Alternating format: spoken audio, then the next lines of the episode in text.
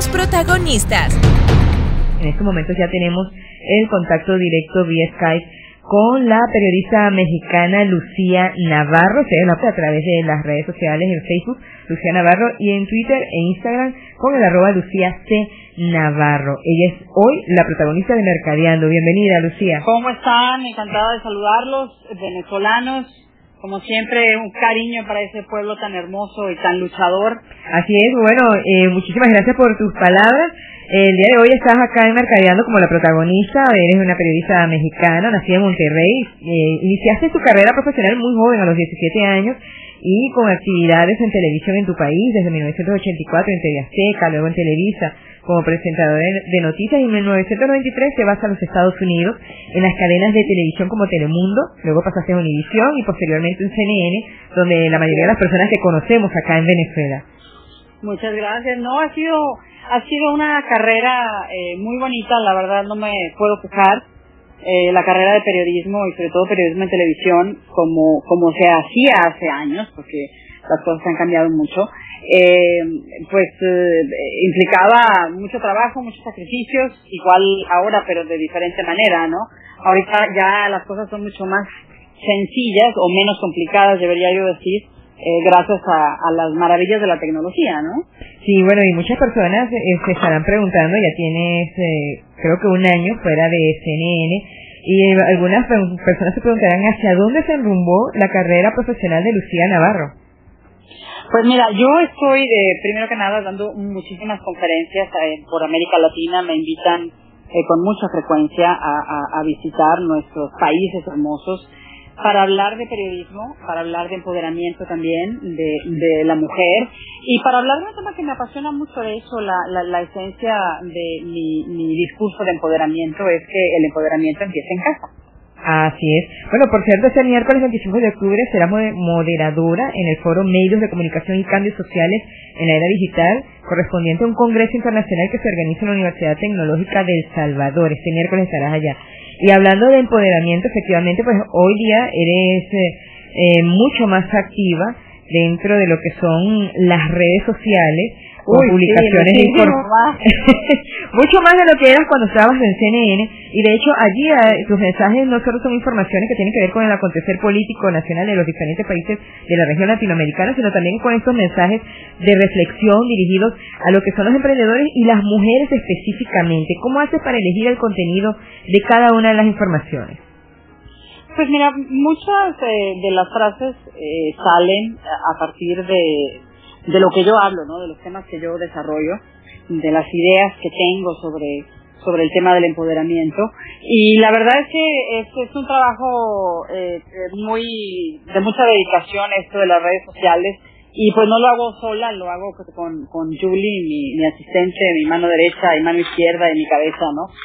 Que bueno, Julie y yo como parte de la modernidad pues trabajamos a larga distancia, fíjate, porque Yuli, como tú bien sabes, está en Argentina y yo en este momento me encuentro en los Estados Unidos. Wow. Entonces, el trabajo de nosotros es, eh, pues, esa distancia, eh, en una forma en la que algunas personas, sobre todo de, de la generación de los baby boomers, todavía no alcanzan a entender, fíjate, cómo es que podemos trabajar a larga distancia y comunicarnos y de pronto estar compartiendo documentos gracias a, a, la tecnología y, trabajando en el mismo documento al mismo tiempo y demás, ¿no? Pero eh, todo este esfuerzo en redes sociales, todo el esfuerzo del trabajo que hago es... Eh, pues es compartido, ¿no? Yo no puedo quedarme con el crédito, yo tengo que darle una gran parte de este crédito a, a, Juliana Trevisanato, que como te digo es pues la mano derecha, izquierda y demás, ¿no? una, una chica muy entusiasta que, que me apoya en todas mis locuras. Así es. Bueno, Lucía Navarro, les recuerdo a la audiencia que nos están escuchando en Maracaibo, en todo el estado de Trujillo y en Punto Fijo, es eh, la protagonista del día de hoy en Mercadeando, para que ustedes la sigan en redes sociales. Ella en Facebook es Lucía Navarro y en Twitter e Instagram Lucía Navarro. Vamos a ir a un tema musical, Lucía, y al regreso me gustaría que conversáramos un poco acerca de lo que es el empoderamiento, ¿ok? Vale, perfecto, me encanta. Me encanta. Disfrutemos de la canción juntos, eh, desde acá en Estados Unidos y ustedes que nos están escuchando allá en, en Venezuela.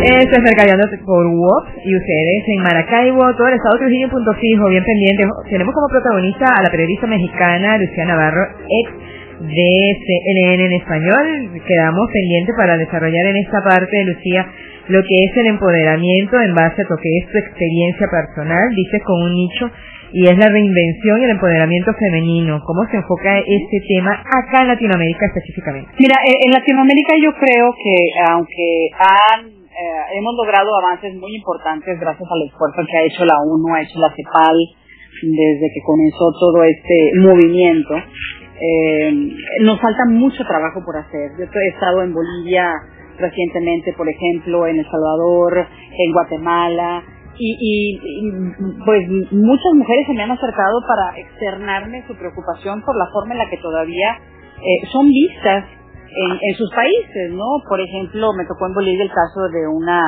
una chica ingeniero civil con maestría eh, y que me decía, Alicia, no me contratan porque soy mujer.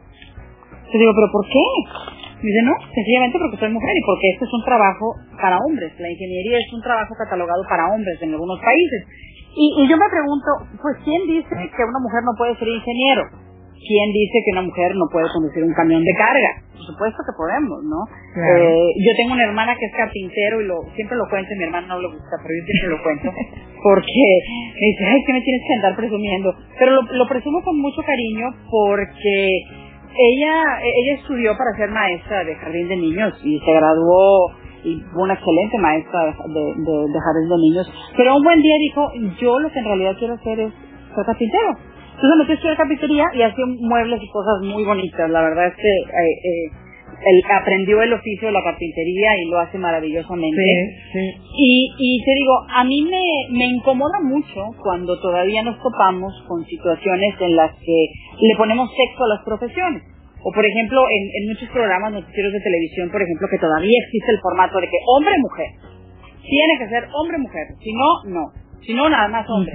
Les digo, ¿pero por qué? O sea, las mujeres somos capaces. Yo he tenido la fortuna de trabajar en noticieros donde todas las personas que intervenimos, las presentadoras, somos mujeres. No hay presentadores varones, ¿no? Y eh, es, es muy lindo, es gratificante el, eh, cuando uno se topa con, con, eh, directivos de empresas, no nada más de los medios de comunicación, que le dan el lugar a la mujer y reconocen la capacidad que tenemos. Y fíjate algo que yo siempre digo y que lo digo muy puntualmente. Yo no quiero quitarle el lugar a un hombre. A mí no me interesa quitarle el lugar al hombre. Yo quiero que reconozcan el mío, que es una gran diferencia. Y eso quizá podría ser la diferencia en la manera en la que algunos varones pues eh, eh, logran asimilar la idea, ¿no? Porque eh, todavía existe en nuestra querida Latinoamérica esa idea del machismo. Yo creo que es en unos países más que en otros eh, donde se ve reflejado ese tipo de, de actitudes o comportamientos hacia lo que es las mujeres profesionales. Ahora bien, ¿cómo nos quedaría, qué tendríamos que hacer las mujeres en ese caso para poder luchar y no solo buscar esa dignificación dentro de lo que es el ramo laboral? Mira, precisamente por eso eh, la, la, la idea de la que yo parto al hablar de empoderamiento es que el empoderamiento empieza en casa. O sea, yo creo que es, es hora de que dejemos de pensar que los niños no pueden levantar los platos o que un niño eh, va a, a, ser menos varón si aprende a lavar ropa, ¿no? Y la mujer, pues también, digo, que hay de malo que aprenda uno a cambiar la, la llanta de un coche, ¿no? De hecho, es bastante útil aprender a hacerlo, ¿no? Pero, pero yo creo que tenemos que empezar por lo que tenemos en la casa, por lo que tenemos nosotros, por lo que nosotros mismos predicamos y lo que nosotros eh, eh, mostramos al, al mundo desde el interior de nuestra casa, porque es una es, es una ideología que debemos de asimilar, sobre todo por las generaciones que vienen, porque eh, existen eh, personas de la generación de los baby boomers que, que creen todavía vehementemente que, que hay cosas que están separadas, incluso eh, por ejemplo, no entienden a los millennials por la generación del millennial porque es una generación completamente diferente. Y habemos otros que somos de la generación X en donde, en, en, los que sí entendemos. Hay una parte que sí entiende la filosofía de los millennials, que es la generación que nos sigue, y también entendemos a los baby boomers, que es la generación que nos antecede. Pero aún en la generación X todavía hay personas que piensan que eh, pues los, los millennials no van a, no van a sacar adelante al mundo, cosa que es completamente errónea. Así es. Completamente errónea. Y, y, y un comentario que, que lo digo también porque me, me da muchísima risa, es que escuchaba yo un baby boomer decir que los millennials no tienen valores. Y le digo, no es cierto. Claro que los millennials tienen valores. Tienen su forma de ver el mundo. Tienen su, su, eh, su forma de querer vivir pero claro que tienen valores. Ellos tienen eh, otra manera de ver las cosas. No, no es como los baby boomers, por eso les suena tan extraño y por eso les suena tan, tan diferente a como ellos ven el mundo, pero por supuesto que los baby boomers, los, perdón, los millennials tienen valores y por supuesto que el mundo no se va a acabar, el mundo empresarial no se va a acabar porque a los millennials les guste trabajar desde la casa, ¿no? No, y eh, vaya, es muy cómodo trabajar en pijamas, ¿eh? Eso es delicioso poder trabajar en pijamas y sin tener que maquillarte o arreglarte y de pronto tener esa, esa posibilidad. Cosa que existe en muchas empresas, déjame decirte. Cada vez hay más empleadores que, que permiten que por lo menos algunos días de la semana sus empleados laboren desde sus casas, ¿no? Y eso arregla eh, una serie de problemas también en las ciudades. Pero eh, yo creo que todo, toda esa filosofía eh, relacionada con el mundo como lo estamos viviendo, tiene mucho que ver también con el empoderar, con el dar la, la, oportunidad a, hombres y mujeres a que desarrollen sus habilidades profesionales y sus habilidades personales, ¿no? En igualdad de condiciones porque hay eh, todavía eh, una disparidad salarial importante entre el hombre y la mujer, aun y cuando el hombre y la mujer realicen la misma función y tengan la misma preparación, cosa que personalmente me parece perfectamente injusto. Creo que si tenemos la misma capacidad, la misma educación y hacemos el mismo trabajo, y, y todavía tenemos que tener el, el, el, mismo salario. Y yo no acabo de entender por qué eh, no, lo, no lo igualan ya de una vez. Bueno. No, esto va a tardar todavía 120 años. ¿Pero por qué tiene que tardar 120 años? Si la, la igualdad es, es, es, es, un derecho. Y digo, eh, eh, eh, es un derecho humano el que te vean como igual, ¿no? Y también los derechos que tienen las mujeres a nivel personal, a nivel laboral, eh, a nivel familiar también en muchos casos son derechos humanos. Nadie está regalándole nada a las mujeres ni se están haciendo excepciones. O sea, son, son cosas que deberían de tenerse por sentadas. Bueno, y ya en base a eso, bueno, nos, nos toca a nosotras y así hacer entender no solo los baby boomers, que vamos a hablar así de, décadas que vienen de, los, de, la década de los claro. y bueno, nosotros porque estamos en esa transición, la de la generación X, entendemos un poco más lo que es la perspectiva de los milenios.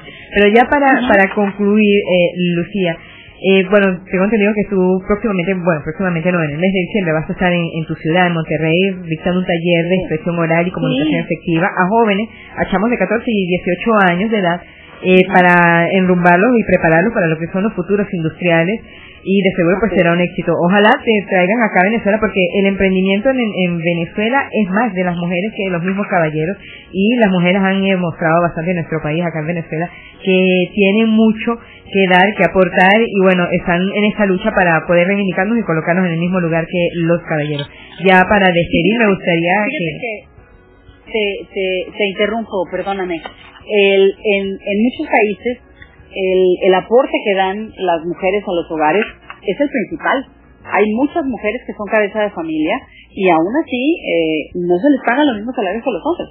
Y, y haciendo un poco de, de, de, anotación a esto que mencionabas tú del curso que voy a dar, fíjate que sí, y esto es eh, por un emprendimiento que tiene mi hermana y mi sobrina, que es eh, para crear futuros industriales, para empezar a, a a cultivar la cultura de el, el, empresarial en los chicos de Monterrey, que es la ciudad donde yo nací, la ciudad donde vive mi hermana. Y eh, me ha invitado a dar este, a este curso como parte de la formación porque poder hablar en público es, es una de las características que tiene que tener un líder, ¿no? Que debe tener un líder. Entonces, voy a estar por ahí dándoles un, un, un tallercito a estos eh, jóvenes regiomontanos eh, para darles algunas, algunas técnicas para hablar en público, porque no hay malos oradores, fíjate. Hay oradores sin práctica, nada más. Yo creo que hasta el más mudo puede hablar en público. Todo es desarrollar ciertas, ciertas técnicas, eh, conocer un poquito de los miedos que tiene cada uno, eh, y pues vamos a, vamos a hacer eso, ¿no? A divertirnos un rato, porque yo, para mí es muy divertido hacer todo eso y ayudar a otros a que, a que eh, encuentren su camino y que, bueno, venzan sus miedos en, en, este caso, ¿no? Pero, pero para mí es muy, muy divertido y sobre todo también muy, muy gratificante, muy gratificante. Ah, sí. Bueno, Lucía, el tiempo se nos agotó, tenemos ya que despedir la primera hora del espacio. Quiero agradecerte infinitamente que hayas tenido la amabilidad de, bueno, recibir la invitación de Mercadeando y por supuesto te dejo para que puedas despedir eh, con unas palabras. Pues encantada, gracias a ustedes por la invitación y eh, por seguro eh, en cualquier ocasión que, que, me lo pidan será un placer poder estar con ustedes en, Mercadeando, poder saludar a, a los venezolanos, que tengo muchos y muy buenos amigos venezolanos, eh, y, y pues es gente que está luchando mucho por su tierra, que está haciendo un enorme esfuerzo porque su país salga adelante, y así que yo lo único que les puedo decir es que eh, les mando mi cariño grande, los apoyo eh, totalmente en la lucha que están emprendiendo y eh, hay que el pueblo venezolano es el que tiene que decidir eh, lo que sucede en su país. Así que a echarle muchas ganas, hermanos venezolanos, y, espero que muy pronto haya oportunidad de saludarlos. Ojalá de, vengas por acá. Muchísimas gracias. Era Lucía Navarro, periodista mexicana. Hoy la tuvimos como la protagonista en Mercadeando. Los protagonistas.